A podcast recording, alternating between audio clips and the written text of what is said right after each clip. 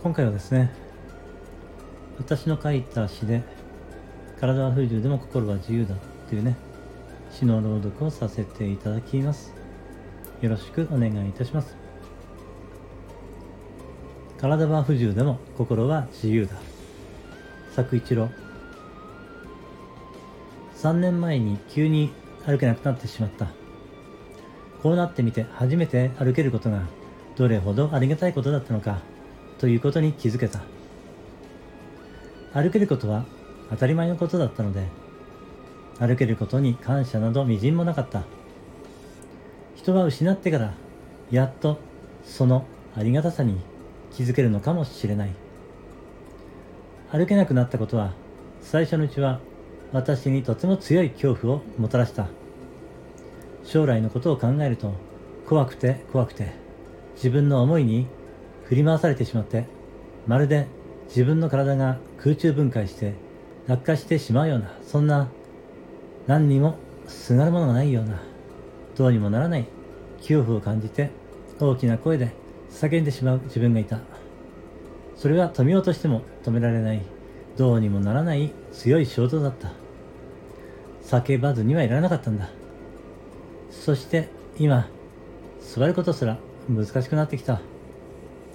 今度は座れることのありがたさが身に染みた。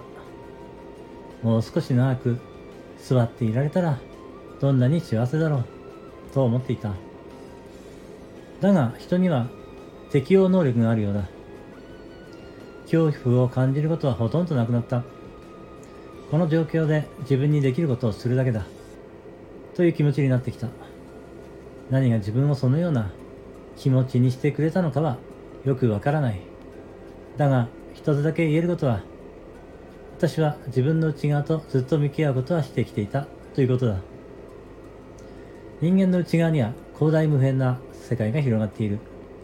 その世界と向き合うことで何かが変わったのかもしれない。人は変わることができる。体が不自由な私にできたのだから、それはあなたにも可能なはずだ。人は変わることができる。どんな状況にも必ずネガティブな面だけではなく、ポジティブな面が同じだけそこには存在している。ただそのことに気づけるかどうかで、人の心境は大きく変わる。陰陽の両極を同時に見ることができるかどうかにかかっている。見えていないことを見つけるのだ。それは慣れていないことなので、最初はとても難しい。でも、少しずつ見えるようになってくる。諦めないことが肝心だ。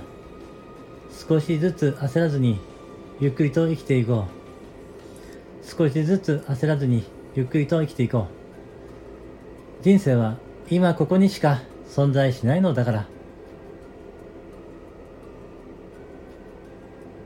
えー、私の詩で、体は不自由でも心は自由だ。というね、詩の朗読をさせていただきました。最後までお聴きいただきましてありがとうございました。